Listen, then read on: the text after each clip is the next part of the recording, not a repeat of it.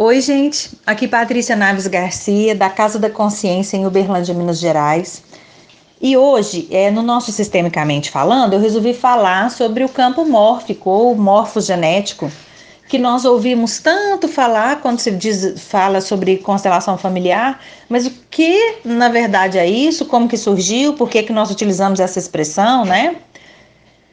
O Bert bebeu lá na fonte da teoria dos campos mórficos do Hubert Sheldrake, que é um biólogo, que por sua vez bebeu na teoria geral dos sistemas e na visão sistêmica.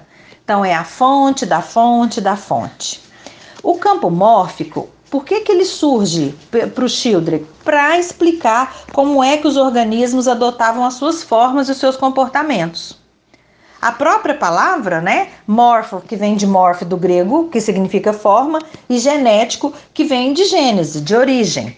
Então, os campos são campos de forma, campos padrões, estruturas de, or de ordem, de ordenação. São campos que levam informações e são utilizáveis, gente, através do espaço e do tempo, sem nenhuma perda de intensidade depois que esse campo é criado. Ou seja, o campo não enfraquece depois da sua criação ou com o passar do tempo, certo? O Schildrich falou: eu assumo que a causa das formas é a influência dos campos organizacionais, desses campos de forma, que eu chamo mórficos, diz o Schildrich. A característica principal é que a forma das sociedades, das ideias, cristais, moléculas, seja do que for, depende do modo em que tipos semelhantes foram organizados no passado.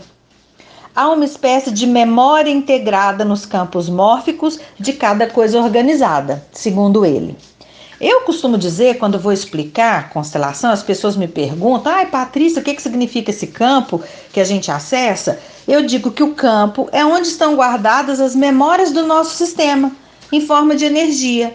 Memórias que a gente pode acessar quando a gente constela. E não só durante a constelação, gente, porque o próprio Schilder, quando ele escreveu A Presença do Passado, ele sugere que a gente acesse essas memórias através do nosso cérebro. O Schildrich diz que os campos eliminam o aleatório de forma que algumas coisas acontecem ao invés de outras.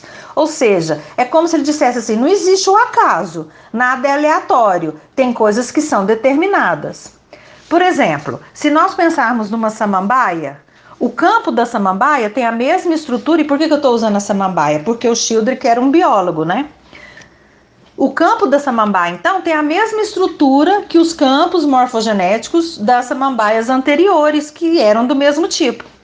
Assim, os campos morfogenéticos de todos os sistemas passados se fazem presentes para sistemas semelhantes e os influenciam de forma cumulativa, através do espaço e do tempo. É como se houvesse uma hierarquia, gente, dentro um campo, dentro de outro campo, dentro de outro campo.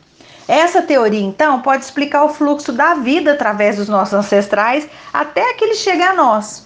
Porque sempre que um indivíduo de uma espécie aprende ou descobre um novo hábito, procedimento ou atitude, isso vai repercutir no campo ordenador invisível de toda espécie, mesmo que seja uma influência ligeira, de forma ligeira. E se essa atitude que foi mudada for repetida por muito tempo e aí se cria um hábito, ela vai impor o que a gente chama de ressonância mórfica.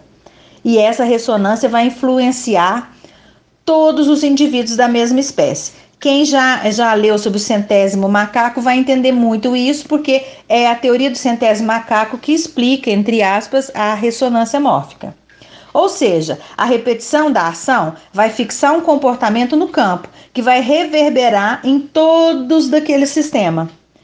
E o que é mais interessante é que nós podemos modificar o campo através do nosso comportamento contínuo.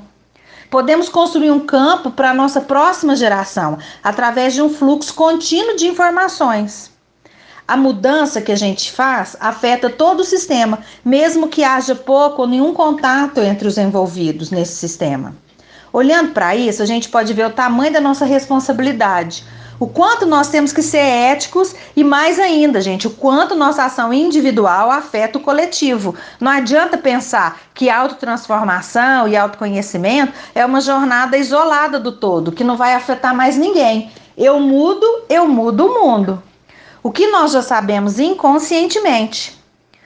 O hábito ou o mau hábito de uma mãe, por exemplo, afeta o organismo do seu filho durante e depois da gestação, não é? Nós temos milhares de casos aí.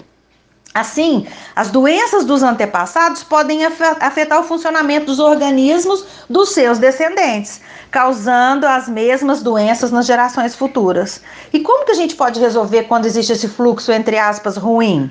Criando novos hábitos que serão levados adiante pela ressonância por isso que quando a gente fala que o indivíduo pode liberar as futuras gerações do seu sistema num processo de constelação, através da constelação e consequentemente, principalmente, a partir da sua ação, a partir daquilo que a constelação familiar mostrou presente no seu campo. Vamos pensar nisso?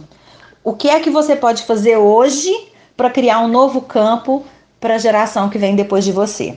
Um beijo grande, fiquem todos sempre com Deus e sejam todos sempre felizes.